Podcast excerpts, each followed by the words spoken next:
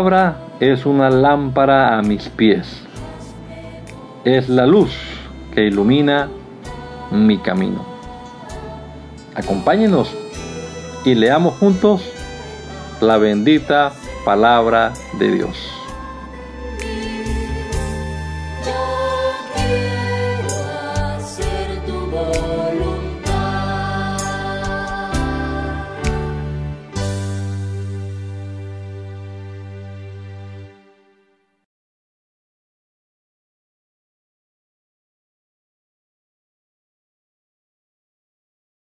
En este día agradecemos inmensamente la oportunidad que nos da una vez más de comenzar nuestro día leyendo la Biblia.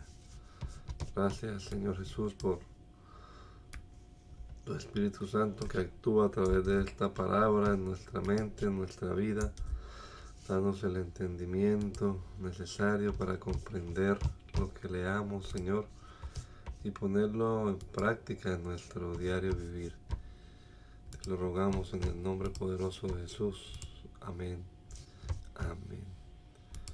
La nueva traducción viviente en el capítulo 36 del libro de Génesis. Dice la palabra del Señor. Este es el relato de los descendientes de Esaú, también conocido como Edom. Esaú se casó con dos mujeres jóvenes de Canaán, Ada, hija de Elón elitita, y Aolibama, hija de Aná y nieta de Sibeón el Ebeo. También se casó con su prima Basemat, que era hija de Ismael y hermana de Nabayot. Ada dio a luz un hijo, a quien llamaron Elifaz. Basemat dio a luz un hijo llamado Reuel. Aolibama dio a luz varones. Jeús Halán y Coré. Todos estos le nacieron a Esaú en tierra de Canaán. Esaú tomó a sus esposas y a sus hijos y a los de su casa junto con sus animales y su ganado, toda la riqueza que, le había, que había adquirido en la tierra de Canaán, y se mudó para alejarse de su hermano Jacob. No había tierra suficiente para sustentar a ambos, debido a la cantidad de animales y posesiones que habían adquirido. Por eso Esaú, también conocido como Edom, se estableció en la zona montañosa de Seir. Este es el relato de los descendientes de Esaú, los edomitas, que habitaron en la zona montañosa de Seir. Estos son los nombres de los hijos de Esaú, Elifaz, hijo de Ada, esposa de Esaú, y Reuel, hijo de Basemat, esposa de Esaú. Los descendientes de Elifaz fueron Temán, Omán, Omar, Cefo, Gatán y Cenaz. Timna, la concubina de Elifaz, hija de Esaú, dio a luz un hijo llamado Amalek. Estos fueron los descendientes de Ada, esposa de Esaú. Los descendientes de Reuel fueron Naab, Sera, Sama, Misa. Estos fueron los descendientes de Basemad, esposa de Esaú. Esaú también tuvo hijos con a Olivama, hija de Aná y nieta de Sibeón. Sus descendientes fueron Jeús, Jalán y Coré. Estos son los, los descendientes de Saúl que llegaron a ser jefes de varios clanes.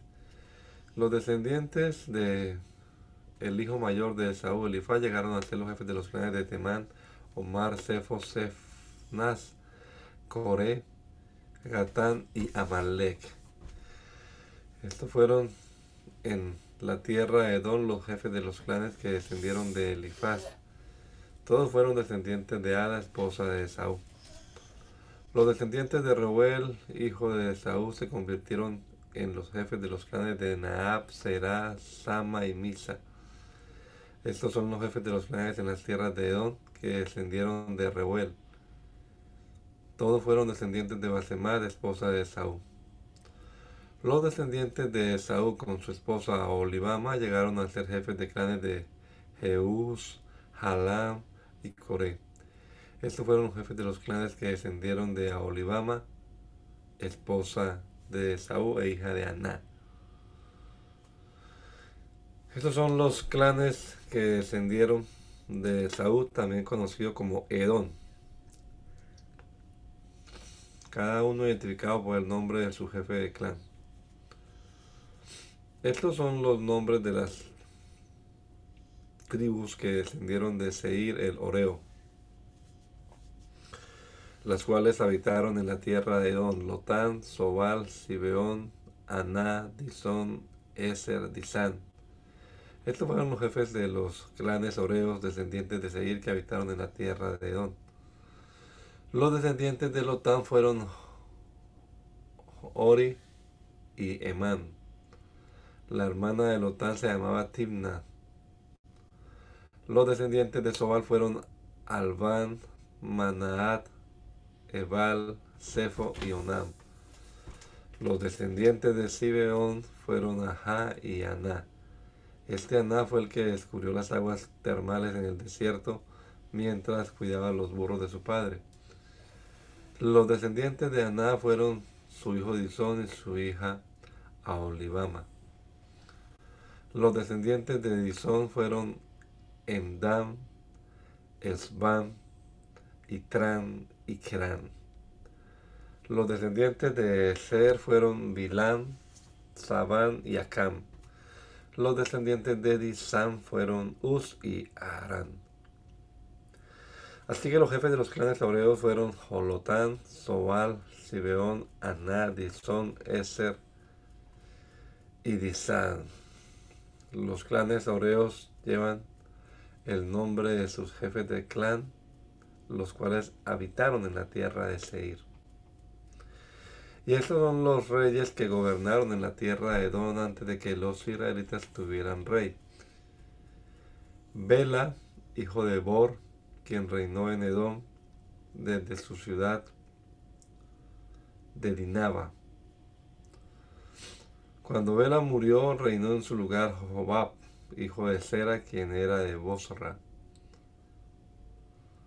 Cuando Jobab murió, reinó en su lugar Usán, quien era de la región de Temán. Cuando Usán murió, reinó en su lugar Adad, hijo de Begat, y gobernó desde la ciudad de Abid. Él fue quien derrotó a los madianitas en la tierra de Moab. Cuando Adad murió, reinó en su lugar Samla, quien era de la ciudad de Mazarreca. Cuando Sanla murió, reinó en su lugar Saúl, quien era de la, de la ciudad de Rehobot, del río. Cuando Saúl murió, reinó en su lugar Baal Hanán, hijo de Akbor. Cuando Baal Hanán murió, hijo de Abdor murió, en su lugar reinó Adad y gobernó desde la ciudad de Pau. Su esposa fue Metabel, hija de Matred y nieta de Mesap. Estos son los, los, jefes de los clanes descendientes de Esaú, los cuales habitaron en los lugares que llevan los mismos nombres. Timna, Alba, Etet, Aolibama, Ela, Pinón, Senaz, Temán, Misar, Magdiel e Irán. Esos son los jefes de los clanes de Edom registrados según los asentamientos en la tierra que ocuparon. Todos ellos descendieron de, Saúl, el antepasado de los edomitas. Entonces Jacob volvió a establecerse en la tierra de Canaán, donde su padre había vivido como extranjero. Este es el relato de Jacob y su familia. Cuando José tenía 17 años de edad, a menudo cuidaba a los rebaños de su padre. Trabajaba para sus medios hermanos, los hijos de Bila y Silpa, dos de las esposas de su padre, así que le contaba a su padre acerca de las fechorías que hacían sus hermanos. Jacob amaba a José más que a sus otros hijos porque le había nacido en su vejez. Por eso un día Jacob mandó a hacer un regalo especial para José, una hermosa túnica, pero sus hermanos lo odiaban porque su padre lo amaba más que a ellos no dirigía ni una sola palabra amable hacia José. Una noche José tuvo un sueño y cuando se lo contó a sus hermanos, lo odiaron más que nunca. Escuchen este sueño, le dijo. Resulta que estábamos en el campo atando gavillas de grano. De repente mi gavilla se levantó y las gavillas de ustedes se juntaron alrededor de la mía y se inclinaron ante ella. Sus hermanos respondieron, ¿así que crees que serás nuestro rey, no es verdad? ¿De veras piensas que reinará sobre nosotros? Así que lo odiaban, odiaron aún más debido a su sueño y a la forma en que los, los contaba. Al poco tiempo José tuvo otro sueño y de nuevo se lo contó a sus hermanos. Escuchen, tuve otro sueño, les dijo. El sol, la luna y once estrellas se inclinaban ante mí. Esta vez le contó el sueño a su padre, además de a sus hermanos, pero su padre lo reprendió. ¿Qué clase de sueño es ese? Le preguntó. ¿Acaso tu madre, tus hermanos y yo llegaremos a postrarnos delante de ti? Sin embargo, mientras los hermanos de José tenían celos de él, su padre estaba intrigado por el significado de los sueños. Poco tiempo después, los hermanos de José fueron hasta Siquem para apacentar los rebaños de su padre. Cuando ya llevaban un buen tiempo allí, Jacob le dijo a José, tus hermanos están en Siquem apacentando las ovejas. Prepárate porque te enviaré a verlos.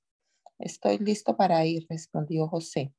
Ve a ver cómo están tus hermanos y los rebaños, dijo Jacob. Luego vuelve aquí y tráeme noticias de ellos. Así que Jacob despidió a José y él viajó hasta Siquem desde su casa en el valle de Hebrón. Cuando José llegó a Siquem, un hombre de esa zona lo encontró dando vueltas por el campo. ¿Qué buscas? le preguntó. Busco a mis hermanos, contestó José. ¿Sabe usted dónde están apacentando su rebaño? Sí, le dijo el hombre. Se han ido de aquí, pero les oí decir, vamos a Dotán. Entonces José siguió a sus hermanos hasta Dotán y allí los encontró. Cuando los hermanos de José lo vieron acercarse, lo reconocieron desde lejos. Mientras llegaba, tramaron un plan para matarlo. Aquí viene el soñador, dijeron. Vamos, matémosle y tirémoslo en una de estas cisternas. Podemos decirle a nuestro padre, un animal salvaje se lo comió. Entonces veremos en qué quedan sus sueños. Pero cuando Rubén oyó el plan, trató de salvar a José. No lo matemos, dijo. ¿Para qué derramar sangre? Solo tirémoslo en esa cisterna vacía aquí en el desierto. Entonces morirá sin que le pongamos una mano encima. Rubén tenía pensado rescatar a José y devolverlo a su padre. Entonces, cuando llegó José, sus hermanos le quitaron la hermosa túnica que llevaba puesta. Después lo agarraron y lo tiraron en la cisterna. Resulta que la cisterna estaba vacía, no tenía nada de agua adentro. Luego, justo cuando se sentaron a comer, levantaron la vista y vieron a la distancia una caravana de camellos que venía acercándose. Era un grupo de mercaderes israelitas que transportaban goma ismaelitas, que transportaban goma de resina, bálsamo y resinas aromáticas desde Galaad hasta Egipto. Judá dijo a sus hermanos, ¿qué ganaremos con matar a nuestro hermano? Tendríamos que encubrir el crimen. En lugar de hacerle daño, vendámosle a esos mercaderes ismaelitas Después de todo, es nuestro hermano de nuestra misma sangre. Así que sus hermanos estuvieron de acuerdo. Entonces, cuando se acercaron los ismaelitas, que eran mercaderes madianitas, los hermanos de José lo sacaron de la cisterna y se lo vendieron por 20 monedas de plata. Y los mercaderes lo llevaron a Egipto. Tiempo después, Rubén regresó para sacar a José de la cisterna. Cuando descubrió que José no estaba allí, se rasgó la ropa en señal de lamento. Luego regresó a donde estaban sus hermanos y dijo lamentándose, el muchacho desapareció. ¿Qué voy a hacer ahora? Entonces los hermanos mataron un cabrito y mojaron la túnica de José con la sangre. Luego enviaron la hermosa túnica a su padre con el siguiente mensaje. Mira lo que encontramos. ¿Esta túnica no es la de tu hijo? Su padre la reconoció de inmediato. Sí, dijo él, es la túnica de mi hijo. Seguro que algún animal salvaje se lo comió. Sin duda, sin duda despedazó a José. Entonces Jacob rasgó, su ropa y se vistió de tela áspera e hizo duelo por su hijo, su hijo durante mucho tiempo. Toda su familia intentó consolarlo, pero él no quiso ser consolado. A menudo decía, me iré a la tumba llorando a mi hijo, y entonces sollozaba. Mientras tanto, los mercaderes madianitas llegaron a Egipto y allí le vendieron a José a Potifar, quien era un oficial del faraón, rey de Egipto. Potifar era capitán de la guardia del palacio.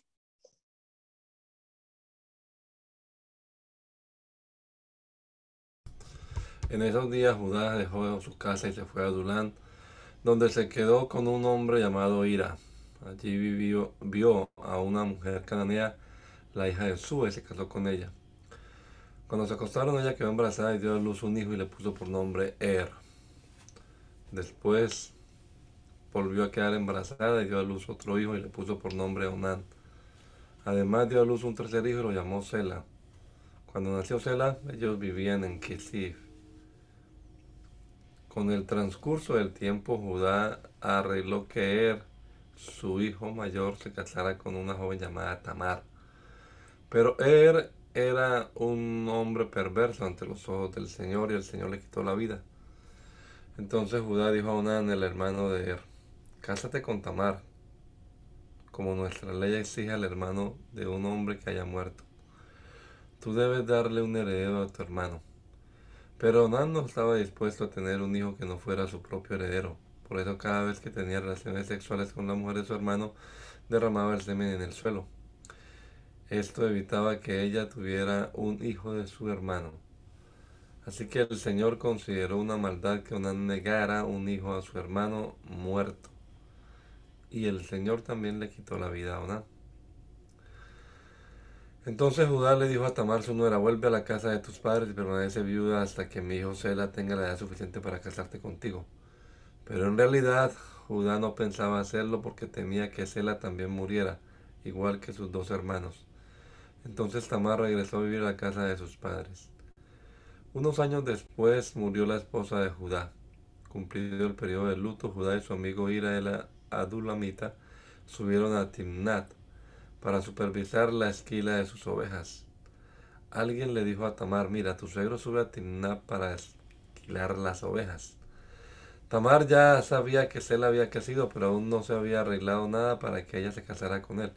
Así que se quitó la ropa de viuda se cubrió con un velo para disfrazarse y luego se sentó junto al camino a la entrada de la aldea de Enaín, la cual está rumbo a Timnat.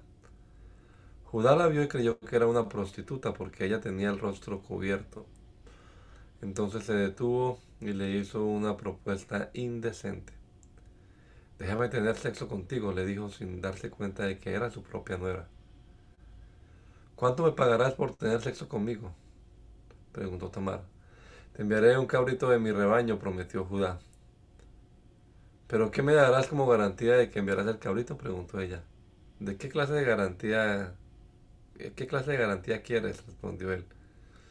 Ella contestó, déjame tu sello, el sello de tu identidad junto con su cordón y el bastón que llevas. Entonces Judá se los entregó. Después tuvo relaciones sexuales con ella y Tamar quedó embarazada.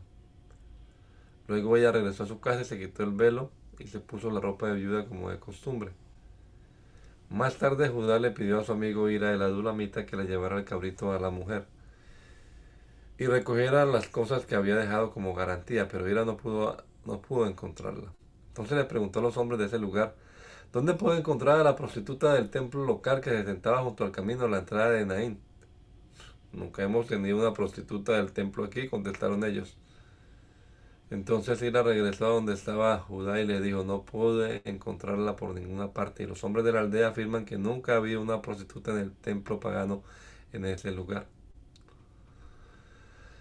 Entonces deja que se quede con las cosas que le di, dijo Judá. Envié el cabrito tal como acordamos, pero no pudiste encontrarla. Si regresamos a buscarla, seremos a la esmerreír del pueblo. Unos tres meses después le dijeron a Judá, tu nuera Tamar se ha comportado como una prostituta y ahora, como consecuencia, está embarazada. Sáquenla y quémenla, ordenó Judá. Pero cuando la sacaban para matarla, envió el siguiente mensaje a su suegro. El dueño de estas cosas fue quien me dejó embarazada. Fíjese bien de quién son este sello, este cordón y este bastón. Judá lo reconoció enseguida y dijo, ella es más justa que yo, porque no arreglé que ella se casara con mi hijo Sela y Judá nunca más volvió a acostarse con Tamar. Cuando llegó el tiempo de que Tamar diera a luz, se descubrió que esperaba gemelos. Durante el parto, uno de ellos sacó la mano, entonces la partera le ató un hilo rojo a la muñeca y le anunció: Este es el primero. Pero luego el niño metió la mano de vuelta y salió primero su hermano. Entonces la partera exclamó: Vaya, ¿cómo hiciste para abrirte brecha y salir primero? Y lo llamó Fares. Después nació el niño que llevaba el hilo rojo en la muñeca y lo llamó Sara.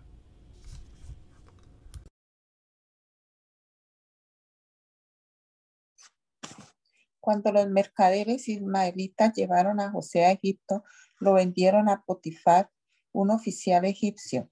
Potifar era capitán de la guardia del faraón, rey de Egipto. El Señor estaba con José, por eso tenía éxito en todo mientras servía en la casa de su amo egipcio. Potifar lo notó y se dio cuenta de que el Señor estaba con José y le daba éxito en todo lo que hacía. Eso agradó a Potifar, quien pronto nombró a José su asistente personal. Lo puso a cargo de toda su casa y de todas sus posesiones. Desde el día en que José quedó encargado de la casa y de las propiedades de su amo, el Señor comenzó a bendecir la casa de Potifar por causa de José. Todos los asuntos de la casa marchaban bien y las cosechas y los animales prosperaron, pues Potifar le dio a José total y completa responsabilidad administrativa sobre todas sus posesiones. Con José a cargo, Potifar no se preocupaba por nada excepto que iba a comer. José era un joven muy apuesto y bien fornido, y la esposa de Potifar pronto comenzó a mirarlo con deseos sexuales. Ven y acuéstate conmigo, le ordenó ella. Pero José se negó. Mire, le contestó, mi amo confía en mí y me puso a cargo de todo lo que hay en su casa. Nadie aquí tiene más autoridad que yo. Él no me ha negado nada, con excepción de usted, porque es su esposa. ¿Cómo podría yo cometer semejante maldad? Sería un gran pecado contra Dios. Día tras día, ella seguía presionando a José, pero él se negaba a acostarse con ella y la evitaba tanto como podía. Cierto día, sin embargo, José entró a hacer su trabajo y no había nadie más allí. Ella negó, ella llegó, lo agarró del manto y le ordenó, vamos, acuéstate conmigo. José se zafó de un tirón, pero dejó su manto en manos de ella al salir corriendo de la casa. Cuando ella vio que tenía el manto en las manos y que él había huido, llamó a sus siervos. Enseguida todos los hombres llegaron corriendo. Miren, dijo ella, mi esposo ha traído aquí a este esclavo hebreo para que nos deje en ridículo. Él entró en mi cuarto para violarme, pero yo grité.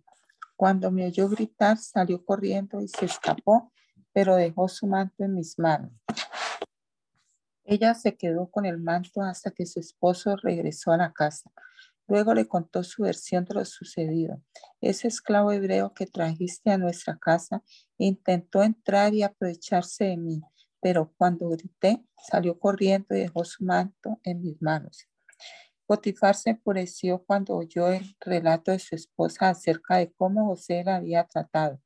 Entonces agarró a José y lo metió en la cárcel donde estaban los presos del rey. José quedó allí, pero el Señor estaba con José en la cárcel y le mostró su fiel amor. El Señor hizo que José fuera el preferido del encargado de la cárcel. Poco después el director puso a José a cargo de los demás presos y de todo lo que ocurría en la cárcel. El encargado no tenía de qué preocuparse porque José se ocupaba de todo. El Señor estaba con José y lo prosperaba en todo lo que hacía.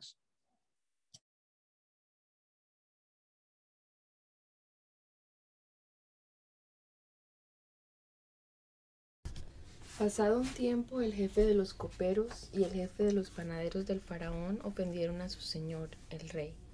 El faraón se enojó con esos dos funcionarios y los puso en la cárcel donde estaba José, en el palacio del capitán de la guardia. Ellos permanecieron en la cárcel durante mucho tiempo y el capitán de la guardia los asignó a José, quien se ocupaba de ellos. Una noche, mientras estaban en la cárcel, el copero y el panadero del faraón tuvieron cada uno un sueño, y cada sueño tenía su propio significado. Cuando José los vio a la mañana siguiente, notó que los dos parecían preocupados. ¿Por qué se ven tan preocupados hoy? les preguntó. Anoche los dos tuvimos sueños, contestaron ellos, pero nadie puede decirnos lo que significan. La interpretación de los sueños es asunto de Dios, respondió José. Vamos, cuéntenme lo que soñaron. Entonces el jefe de los coperos fue el primero en contarle su sueño a José. En mi sueño, dijo él, vi una vid delante de mí. La vid tenía tres ramas, las cuales comenzaron a brotar y a florecer y en poco tiempo produjo racimos de uvas maduras. Yo tenía la copa del faraón en mi mano. Entonces tomé un racimo de uvas y exprimí el jugo en la copa. Después puse la copa en la mano del faraón. el sueño significa lo siguiente, dijo José. Las tres ramas representan tres días. Dentro de tres días el faraón te levantará y te pondrá nuevamente en tu puesto como jefe de sus coperos. Te pido que te acuerdes de mí y me hagas un favor cuando las cosas te vayan bien. Háblale de mí al faraón para que me saque de este lugar, pues me trajeron secuestrado desde mi tierra, la tierra de los hebreos, y ahora estoy aquí en la cárcel, aunque no hice nada para merecerlo.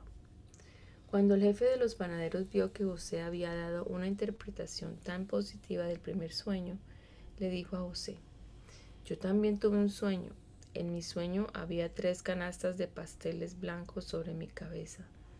En la canasta de arriba había todo tipo de pasteles para el faraón, pero llegaron las aves y se los comieron de la canasta que estaba sobre mi cabeza. El sueño significa lo siguiente, le dijo José. Las tres canastas también representan tres días. En tres días el faraón te levantará y atravesará tu cuerpo con un poste. Luego las aves llegarán y picotearán tu carne. Tres días después era el cumpleaños del faraón, quien preparó un banquete para todos sus funcionarios y su personal. Así que llamó al jefe de sus coperos y al jefe de sus panaderos para que se unieran a los demás funcionarios. Entonces restituyó al jefe de los coperos a su cargo anterior, para que volviera a entregar al faraón su copa. Pero el faraón atravesó al jefe de los panaderos con un poste, tal como José había predicho cuando le interpretó el sueño. Sin embargo, el jefe de los coperos del faraón se olvidó de José por completo y nunca más volvió a pensar en él. Dos años después, el faraón soñó que estaba de pie a la orilla del río Nilo. En su sueño vio siete vacas gordas y sanas que salían del río y comenzaban a pastar entre los juncos. Luego vio otras siete vacas que salían del Nilo detrás de ellas, pero eran flacas y raquíticas. Esas vacas se pusieron junto a las vacas gordas en la ribera del río. Entonces las vacas flacas y raquíticas se comieron a las siete vacas gordas y sanas. En ese momento del sueño el faraón se despertó. Después volvió a dormirse y tuvo un segundo sueño. Esta vez vio siete espigas llenas de grano, robustas y hermosas que crecían en de un solo tallo. Luego aparecieron otras siete espigas de grano que estaban resecas y marchitadas por el viento oriental. Entonces las espigas secas se atragaron a las siete robustas y bien formadas. El faraón volvió a despertarse y se dio cuenta de que era un sueño. A la mañana siguiente el faraón estaba muy perturbado por los sueños, entonces llamó a todos los magos y a los sabios de Egipto, y cuando el faraón les contó sus sueños, ninguno de ellos pudo decirle lo que significaban. Finalmente habló el jefe de los coperos del rey, hoy he recordado mi falla, le dijo al faraón. Hace un tiempo usted se enojó con el jefe de los panaderos y conmigo y nos encarceló en el palacio del del capitán de la guardia. Una noche el jefe de los panaderos y yo tuvimos cada uno un sueño. Cada sueño tenía su propio significado. Con nosotros en la cárcel había un joven hebreo que era esclavo del capitán de la guardia. Nosotros le contamos nuestros sueños y él nos explicó el significado de cada sueño. Y todo sucedió tal como él lo había predicho. Yo fui restituido a mi propio a mi puesto de copero y el jefe de los panaderos fue ejecutado y atravesado con un poste. El faraón mandó llamar a José de inmediato y enseguida lo trajeron de la cárcel. Después de afeitarse y cambiarse de ropa, José se presentó ante el faraón. Entonces el faraón le dijo, anoche tuve un sueño y nadie aquí puede decirme lo que significa, pero me enteré de que cuando tú oyes un sueño puedes interpretarlo. No está en mis manos el poder para hacerlo, respondió José. Pero Dios puede decir, decir, decirle lo que el sueño significa y darle tranquilidad. Entonces el faraón le contó su sueño a José. En mi sueño le dijo yo estaba de pie a la orilla del río Nilo y vi siete vacas gordas y sanas que salían del río y comenzaban a pastar entre los juncos. Luego vi siete vacas flacas y raquíticas con aspecto enfermizo que salían después de las primeras. Jamás había visto unos animales tan lamentables en toda la tierra de Egipto. Entonces esas vacas flacas y raquíticas se comieron a las siete vacas gordas. Pero nadie lo hubiera creído porque después seguían siendo tan flacas y raquíticas como antes.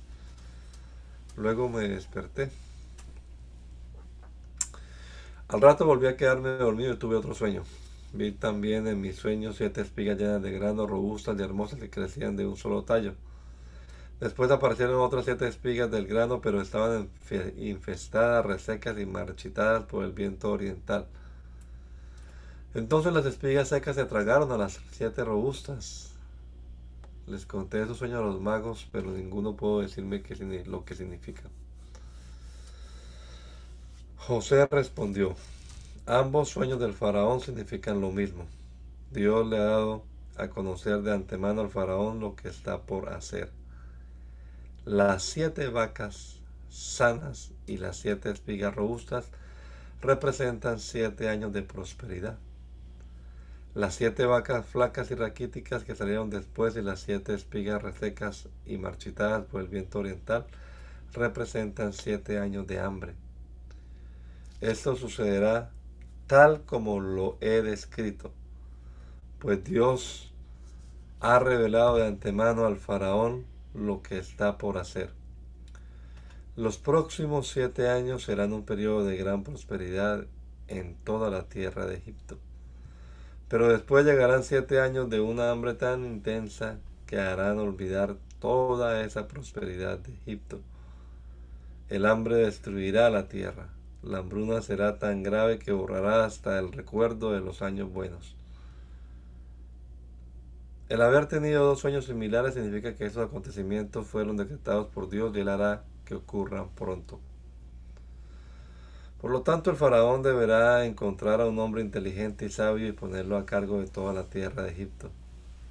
Después el faraón deberá nombrar supervisores de la tierra a fin de que almacenen una quinta parte de las cosechas durante los siete años buenos. Haga que ellos reúnan toda la producción de alimentos en los años buenos que vienen y la lleven a los graneros del faraón. Almacene bien el grano y vigílelo para que haya alimento en las ciudades. De esa manera habrá suficiente para comer cuando lleguen los siete años de hambre sobre la tierra de Egipto. De lo contrario, el hambre destruirá la tierra. Las sugerencias de José fueron bien recibidas por el faraón y sus funcionarios. Entonces el faraón preguntó a sus funcionarios, ¿acaso encontraremos a alguien como este hombre tan claramente lleno del Espíritu de Dios. Así que el faraón dijo a José, como Dios te ha revelado el significado de los sueños a ti, es obvio que no hay nadie más sabio e inteligente que tú. Quedarás a cargo de mi palacio y de toda mi gente, y toda mi gente recibirá órdenes de ti. Solo yo, sentado en mi trono, tendré un rango superior al tuyo. El faraón dijo a José, yo aquí en persona te pongo a cargo de toda la tierra de Egipto. Luego el faraón se quitó de la mano el anillo con su sello oficial y lo puso en el dedo de José. Lo vistió con ropas de lino de la mejor calidad y le puso un collar de oro. Después hizo que José subiera al carro de guerra reservado para su segundo en autoridad y donde quiera que iba José se gritaba la orden arrodíllense. Así que el faraón puso a José a cargo de todo Egipto y le dijo, yo soy el faraón, pero nadie levantará una mano ni un pie en toda la tierra de Egipto sin tu aprobación. Luego el faraón le puso un nuevo nombre a José, un nombre egipcio, Safat, Safnap, Safnapanea. También le dio una esposa quien se llamaba Asenat y era hija de Potifera, el sacerdote de On. Entonces José se hizo cargo de toda la tierra de Egipto. Tenía 30 años cuando comenzó a servir en el palacio del faraón, rey de Egipto. Después, cuando José salió de la presencia del faraón, inspeccionó toda la tierra de Egipto. Tal como se había predicho, la tierra produjo cosechas abundantes durante siete años. Todos esos años José recogió todas las cosechas que crecieron en Egipto y guardó en las ciudades de grano de los campos aledaños. Acumuló grandes cantidades de grano, tanto como si fuera arena a la orilla del mar. Al final dejó de registrar las cantidades porque había tanto que resultaba imposible medirlo. Durante este tiempo, antes del primer año del hambre, le nacieron dos hijos a José y a su esposa Asenar, hija de Potífera, el sacerdote de On. José llamó a su hijo mayor Manasés, porque dijo, Dios me hizo olvidar todas mis angustias y a todos los de la familia de mi padre. José llamó a su segundo hijo Efraín, porque dijo, Dios me hizo fructífero en la tierra de mi aflicción. Finalmente acabaron los siete años de cosechas abundantes en toda la tierra de Egipto. Después comenzaron los siete años de hambre, tal como José había predicho. El hambre también azotó a todas las regiones vecinas, pero en todo Egipto había alimento de sobra. Con el tiempo, sin embargo, el hambre se extendió por toda la tierra de Egipto también. Cuando la gente reclamó alimento al faraón, él les dijo, vayan a ver a José y hagan todo lo que les diga. Entonces, dada la gravedad del hambre en todas partes, José abrió los graneros y distribuyó grano a los egipcios, porque el hambre era intensa en toda la tierra de Egipto y llegaba a Egipto gente de todas partes para comprarle grano a José, porque el hambre era intensa en todo el mundo. Cuando Jacob oyó que había grano en Egipto, le dijo a sus hijos, ¿por qué están ahí sin hacer nada, mirándose uno a otro? He oído que hay grano en Egipto. Desciendan a Egipto y compren suficiente grano para que sigamos con vida. De no ser así, moriremos. Entonces los diez hermanos mayores de José descendieron a Egipto a comprar grano, pero Jacob no dejó que el hermano menor de José, Benjamín, fuera con ellos por temor a que pudieran sufrir algún daño. Así que los hijos de Jacob llegaron a Egipto junto con otras personas para comprar alimento, porque el hambre también había llegado a Canaán. Como José era gobernador de Egipto y estaba encargado de vender el grano a todas las personas, sus hermanos tuvieron que acudir a él. Cuando llegaron, se inclinaron delante de él con el rostro en tierra. José reconoció a sus hermanos enseguida, pero fingió no conocerlos y les habló con dureza. ¿Ustedes de dónde vienen? les preguntó. De la tierra de Canaán contestaron, venimos a comprar alimento. Aunque José reconoció a sus hermanos, ellos no lo reconocieron a él. Entonces recordó los sueños que había tenido acerca de ellos hacía muchos años atrás y les dijo, ustedes son espías, han venido para ver lo vulnerable que se ha hecho nuestra tierra. No, mi señor, exclamaron, sus siervos han venido simplemente a comprar alimento. Todos nosotros somos hermanos mientras miembros de la misma familia. Somos hombres honrados, Señor. No somos espías. Sí lo son, insistió José. Han venido para ver lo vulnerable que se ha hecho nuestra tierra. Señor, dijeron ellos, en realidad somos dos en total. Nosotros, sus siervos, somos todos hermanos, hijos de un hombre que vive en la tierra de Canaán. Nuestro hermano menor quedó con nuestro padre y uno de nuestros hermanos ya no está con nosotros. Pero José insistió. Como, como dije, ustedes son espías. Voy a comprobar su historia de la siguiente manera. Juro por la vida del faraón que ustedes nunca se a menos que su hermano menor venga hasta aquí. Uno de ustedes irá a traer a su hermano los demás se quedarán aquí en la cárcel. Así sabremos si su historia es cierta o no. Por la vida del faraón, si resulta que ustedes no tienen un hermano menor, entonces confirmaré que son espías. Entonces José los metió en la cárcel por tres días. Al tercer día José les dijo, yo soy un hombre temeroso de Dios. Si hacen lo que les digo, vivirán. Si de verdad son hombres honrados, escojan a uno de sus hermanos para que se quede en la cárcel. Los demás podrán regresar a casa con el grano para sus familias que mueren de hambre. Pero deben traerme a su hermano menor. Eso demostrará que dicen la verdad y no morirán.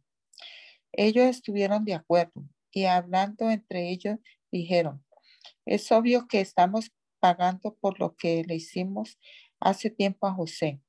Vimos su angustia cuando rogaba por su vida, pero no quisimos escuchar. Por eso ahora tenemos este problema.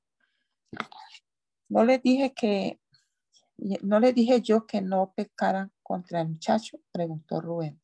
Pero ustedes no me hicieron caso y ahora tenemos que responder por su sangre. Obviamente ellos no sabían que José entendía lo que decían pues él les hablaba mediante un intérprete. Entonces José se apartó de ellos y comenzó a llorar. Cuando recuperó la compostura, volvió a hablarles. Entonces escogió a Simeón e hizo que lo ataran a la vista de los demás hermanos. Después José ordenó a sus siervos que llenaran de grano los costales de los hombres pero también le dio instrucciones secretas de que devolvieran el dinero del pago y lo pusieran en la parte superior del costal de cada uno de ellos. Además, le dio provisiones para el viaje. Así que los hermanos cargaron sus burros con el grano y emprendieron el regreso a casa. Cuando se detuvieron a pasar la noche y uno de ellos abrió su costal a fin de sacar grano para su burro, encontró su dinero en la abertura del costal. Miren, exclamó a sus hermanos, me devolvieron el dinero, aquí está en mi costal. Entonces se les desplomó el corazón y temblando se decían unos a otros, ¿qué nos ha hecho Dios? Cuando los hermanos llegaron a donde estaba su padre Jacob, en la tierra de Canaán, le contaron todo lo que les había sucedido. El hombre que gobierna la nación nos habló con mucha dureza. Le dijeron, nos acusó de ser espías de su tierra, pero nosotros le dijimos, somos hombres honrados, no espías. Somos dos hermanos, hijos del mismo padre. Uno de nuestros hermanos ya no está con nosotros y el menor está en casa con nuestro padre en la tierra de Canaán. Entonces el hombre que gobierna la nación nos dijo, Comprobaré si ustedes son hombres honrados de la siguiente manera. Dejen a uno de sus hermanos aquí conmigo, tomen grano para sus familias hambrientas y regresen a casa, pero deben traerme a su hermano menor. Entonces sabré que ustedes son hombres honrados y no espías. Después les entregaré a su hermano y podrán comerciar libremente en la tierra. Luego, al vaciar cada uno su costal, encontramos las bolsas con el dinero que habían pagado por el grano. Los hermanos y su padre quedaron aterrados cuando vieron las bolsas con el dinero y Jacob exclamó, ustedes me están robando a mis hijos. José ya no está, Simeón tampoco, y ahora quieren llevarse también a Benjamín. Todo está en mi contra. Entonces Rubén dijo a su padre, puedes matar a, mis dos hijos si no te traigo de regreso a Benjamín. Yo me hago responsable de él y prometo traerlo a casa. Pero Jacob le contestó, mi hijo no irá con ustedes. Su hermano José está muerto y él es todo lo que me queda. Si algo le ocurriera en el camino, ustedes mandarían a la tumba, me ustedes mandarían a la tumba a este hombre entristecido y canoso.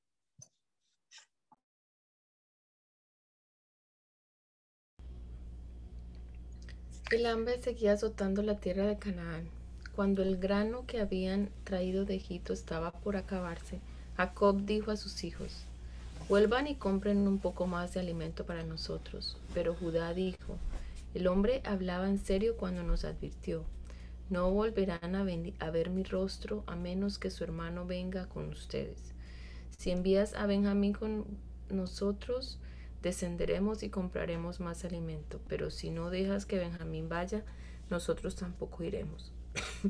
Recuerda que el hombre dijo, no volverán a ver mi rostro a menos de que su hermano, a menos que su hermano venga con ustedes. ¿Por qué fueron ustedes tan crueles conmigo? se lamentó Jacob. ¿Por qué le dijeron que tenían otro hermano? El hombre no dejaba de hacernos preguntas sobre nuestra familia, respondieron ellos. Nos preguntó, ¿Su padre todavía vive? ¿Tienen ustedes otro hermano? Y nosotros contestamos sus preguntas. ¿Cómo íbamos a saber que nos diría, traigan aquí a su hermano? Judá le dijo a su padre, envía al muchacho conmigo y nos iremos ahora mismo. De no ser así, todos moriremos de hambre, y no solamente nosotros, sino tú y nuestros hijos. Yo garantizo personalmente su seguridad. Puedes saber hacerme responsable a mí si no te lo traigo de regreso. Entonces cargaré con la culpa para siempre. Si no hubiéramos perdido todo este tiempo, ya habríamos ido y vuelto dos veces. Entonces su padre Jacob finalmente les dijo, si no queda otro remedio, entonces al menos hagan esto. Carguen sus costales con los mejores productos de esta tierra, bálsamo, miel, resinas aromáticas, pistachos y almendras. Llévenselos al hombre como regalo. Tomen también el doble del dinero que, se, que les devolvieron, ya que probablemente alguien se equivocó. Después tomen a su hermano y regresen a ver al hombre. Que el Dios Todopoderoso les muestre misericordia cuando estén delante del hombre, para que ponga a Simeón en libertad y permita que Benjamín regrese. Pero si tengo que perder a mis hijos, que así sea. Así que los hombres cargaron los regalos de Jacob, tomaron el doble del dinero y emprendieron el viaje con Benjamín. Finalmente llegaron a Egipto y se, presentaron ante José. Cuando José vio a Benjamín con ellos, le dijo al administrador de su casa, esos hombres comerán conmigo hoy al mediodía. Llévelos dentro del palacio. Dentro del palacio. Luego mata un animal y prepara un gran banquete. El hombre hizo conforme a lo que José le dijo y los llevó al palacio de José. Los hermanos estaban aterrados al ver que los llevaban a la casa de José y decían, es por el dinero que alguien puso en nuestros costales la última vez que estuvimos aquí. Él piensa hacer como que nosotros lo robamos. Luego nos apresará nos hará esclavos y se llevará nuestros burros. Los hermanos se acercaron al administrador de la casa de José y hablaron con él en la entrada del palacio. Señor, le dijeron, ya vinimos a Egipto una vez a comprar alimento, pero cuando íbamos de regreso a nuestra casa nos detuvimos a pasar la noche y abrimos nuestros costales. Entonces descubrimos que el dinero de cada uno de nosotros, la cantidad exacta que habíamos pagado, estaba en la parte superior de cada costal. Aquí está, lo hemos traído con nosotros. También trajimos más dinero para comprar más alimento. No tenemos idea de quién puso el dinero en nuestros costales. Tranquilos, no tengan miedo, les dijo el administrador. El Dios de ustedes, el Dios de su padre, debe de haber puesto ese tesoro en sus costales. Me consta que recibí el pago que hicieron. Después soltó a Simeón y lo llevó a donde estaban ellos. Luego el administrador acompañó a los hombres hasta el palacio de José. Les dio agua para que se lavaran los pies y alimento para sus burros. Ellos prepararon sus regalos para la llegada de José al, al mediodía, porque les dijeron que comerían allí. Cuando José volvió a casa, le entregaron los regalos que le habían traído y luego se postraron hasta el suelo delante de él. Después de saludarlos, él les preguntó, ¿Cómo está su padre, el anciano del que me hablaron? ¿Todavía vive? Sí, contestaron, nuestro padre siervo de usted sigue con vida y está bien.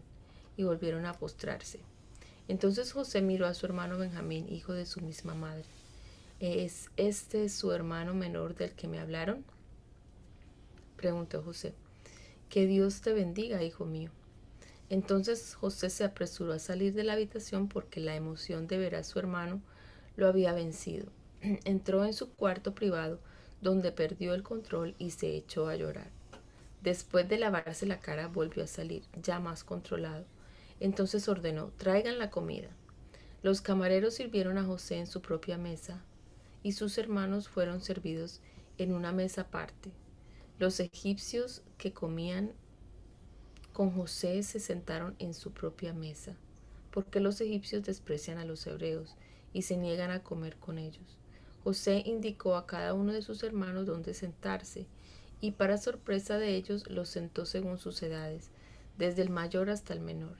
También llenó sus platos con comida de su propia mesa, y le dio a Benjamín cinco veces más que a los demás. Entonces festejaron y bebieron libremente con José.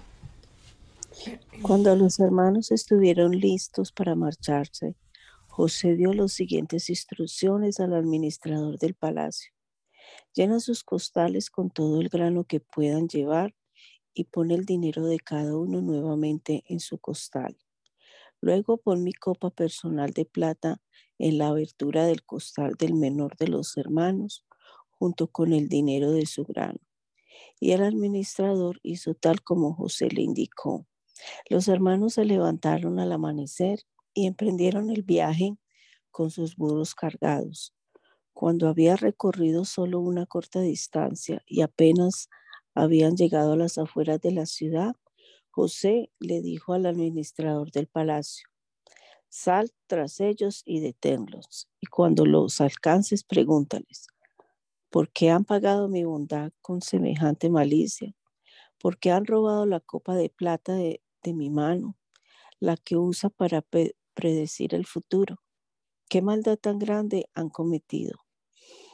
Cuando el administrador del palacio alcanzó a los hombres, les habló tal como José le había indicado. ¿De qué habla usted? respondieron los hermanos. Nosotros somos siervos y nunca haríamos semejante cosa.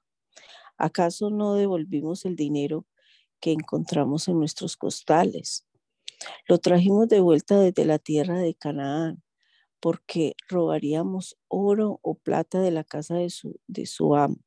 Si usted encuentra la copa en poder de uno de nosotros, que muera el hombre que la tenga, y el resto de nosotros, mi Señor, seremos sus esclavos. Eso es justo, respondió el hombre, pero solo el hombre que haya robado la copa será mi esclavo.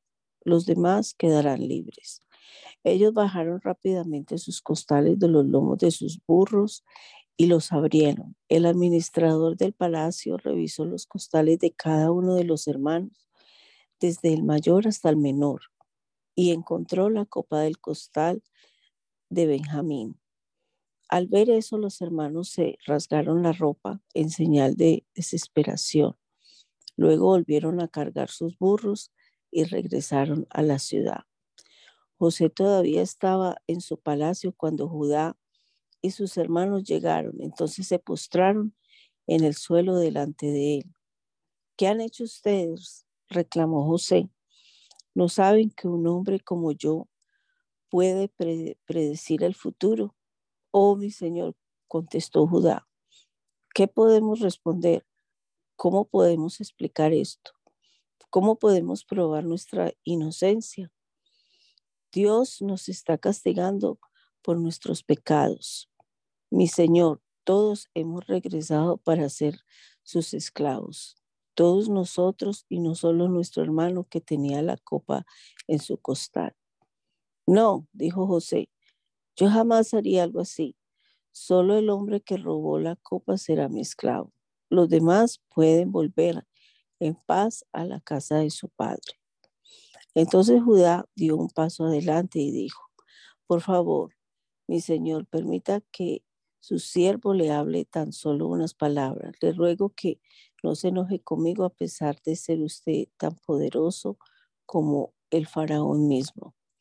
Mi señor, anteriormente nos preguntó a nosotros, sus siervos, ¿tienen un padre o un hermano? Y nosotros respondimos, sí, mi señor, tenemos un padre que ya es anciano y su hijo menor le nació en la vejez. Su hermano de padre y madre murió y él es el único hijo que queda de su madre y su padre lo ama mucho. Usted nos dijo, tráiganlo aquí para que lo vea con mis propios ojos. Pero nosotros le dijimos a usted, mi señor, el muchacho no puede dejar a su padre porque su padre morirá. Pero usted nos dijo, a menos que su hermano menor venga con ustedes, nunca más volverán a ver mi rostro. Entonces regresamos a la casa de su siervo, nuestro padre, y le dijimos lo que usted nos había dicho. Tiempo después, cuando él nos dijo que regresáramos a comprar más alimento, le respondimos, no podemos ir a menos que permitas que nuestro hermano menor nos acompañe. Nunca llegaremos a ver el rostro del hombre a menos que nuestro hermano menor esté con nosotros. Entonces mi padre nos dijo, como ya saben, mi esposa tuvo dos hijos y uno de ellos se fue y nunca más regresó.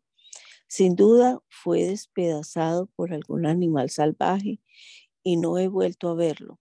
Si ahora alejan de mí a su hermano y él sufre algún daño, ustedes mandarán a, mandarán a la tumba a ese hombre entristecido y canoso. Y ahora, mi Señor, no puedo regresar a la casa de mi padre sin él, sin el muchacho. La vida de nuestro padre está ligada a la vida del muchacho. Si nuestro padre ve que el muchacho no está con nosotros, morirá. Nosotros, sus siervos, ciertamente seremos responsables de haber enviado a la tumba a ese hombre entristecido y canoso. Mi Señor, yo le garanticé a mi padre que me haría cargo del muchacho. Le dije que si no lo llevaba de regreso, yo cargaría con la culpa para siempre. Por favor, mi Señor, permita que yo me quede aquí como esclavo en lugar del muchacho y deje que el muchacho regrese con sus hermanos. Pues, ¿cómo podré regresar y ver a mi padre si el muchacho no está conmigo? No podría soportar ver la angustia que le provocaría a mi padre.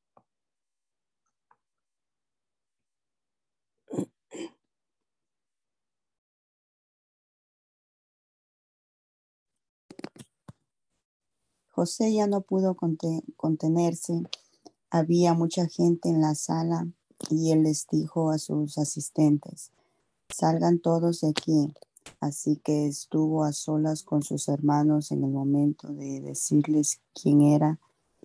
Entonces perdió el control y se echó a llorar. Lloraba con tanta fuerza que los egipcios podían oírlo. Y la noticia pronto llegó hasta el palacio del faraón. Soy José, dijo a sus hermanos. Vive mi padre todavía, pero sus hermanos se quedaron mudos. Estaban atónitos al darse cuenta de que tenían a José frente a ellos. Por favor, acérquense, les dijo entonces. Ellos se acercaron Y él volvió a decirles, soy José, su hermano a quien ustedes vendieron como esclavo en Egipto. Pero no se inquieten ni se enojen con ustedes mismos por haberme vendido. Fue Dios quien me envió a este lugar antes que ustedes, a fin de preservarles la vida.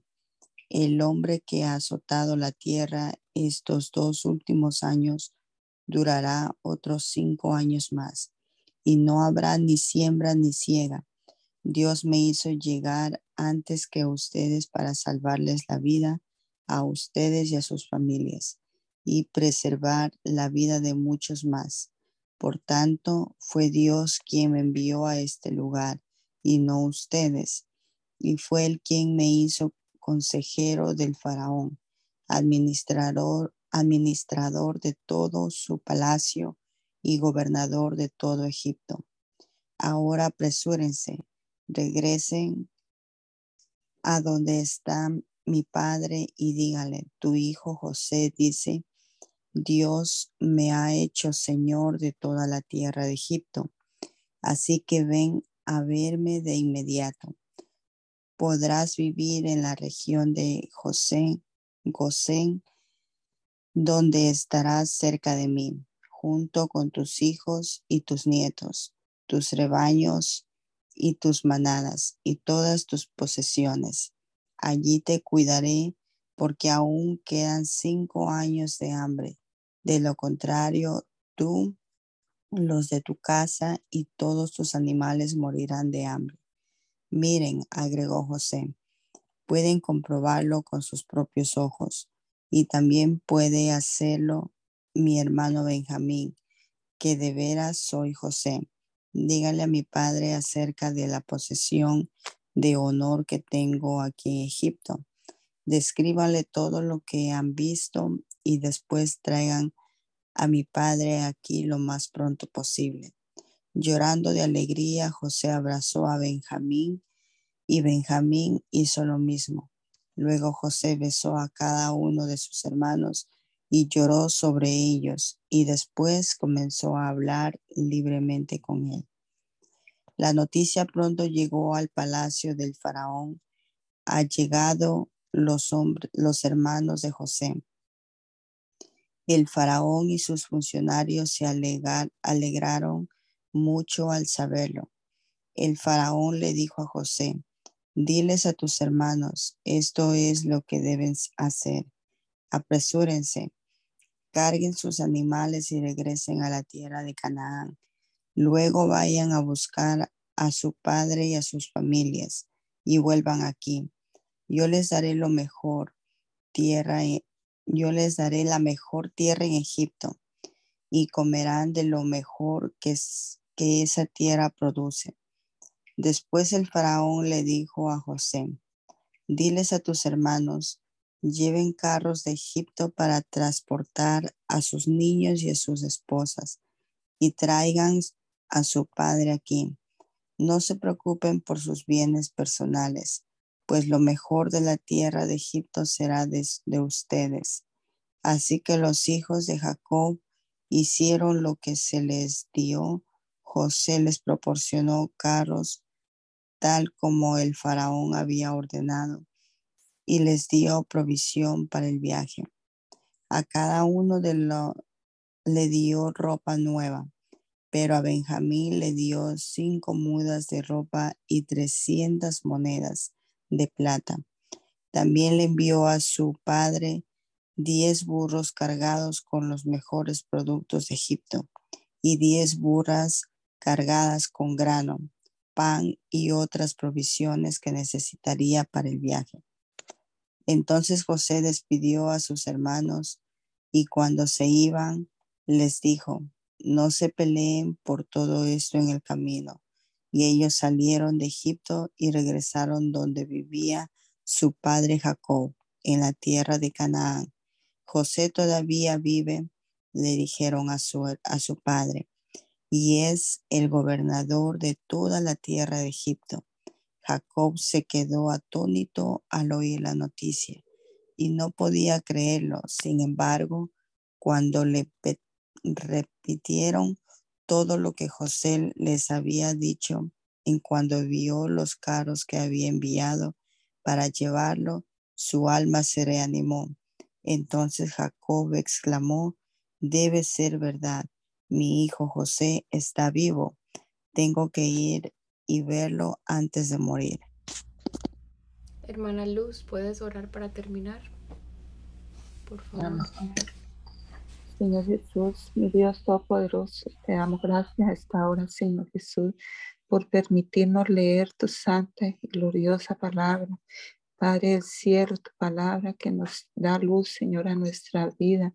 Gracias te damos, Señor, por todas las maravillas que hiciste, que hace y que harás en nuestra vida. Te agradecemos, Señor Jesús. Necesitamos tu bendición en este día, Padre del cielo. Y siempre, Padre amado, estaremos confiando en ti. Te agradecemos, Padre del cielo. Dios les bendiga a mis hermanos.